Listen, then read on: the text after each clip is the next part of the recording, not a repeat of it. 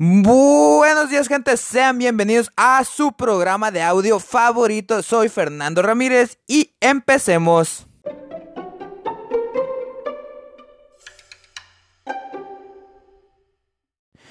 Bueno gente, el día de hoy haremos una receta tradicional de mi natal Sinaloa, un aguachile de camarón crudo. La receta es muy simple y lleva ingredientes al alcance de todos. Vengan, acompáñenme a hacer esta receta.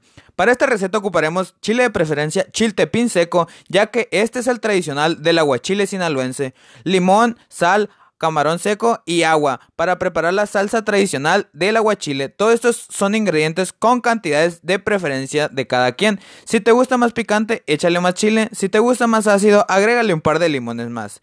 El gusto es de cada quien. Y recuerda que tú te lo vas a comer, así que hazlo a tu gusto.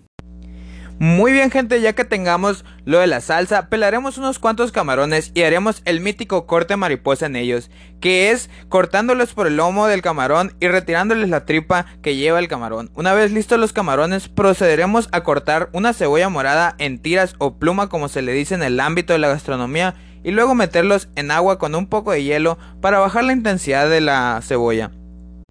Después lavamos y picamos el pepino en cuadritos retirándole las semillas. A mí me gusta dejarle la cáscara, pero como siempre digo, es como tú prefieras, ya que tú te lo vas a comer. Por último, picas un poco de cilantro finamente y estamos listos para empezar a prepararlo.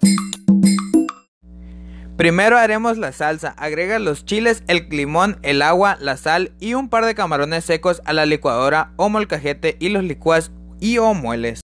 Después, en una vasija pones todos los ingredientes ya picados y los sazonas con un poquito de sal. Por último, agregas el aguachile y lo sirves en un plato. Lo puedes adornar con brotes de cilantro y acompañar con tostadas, mayonesa o aguacate. Ya es de tu preferencia. Un dato curioso del aguachile es que proviene del municipio de Choix en Sinaloa y lo hacían los trabajadores de la mina para acompañar sus comidas. Después, esa salsa bajó a la costa y se combinó con el emblemático camarón sinaloense, creando este platillo emblemático de la región.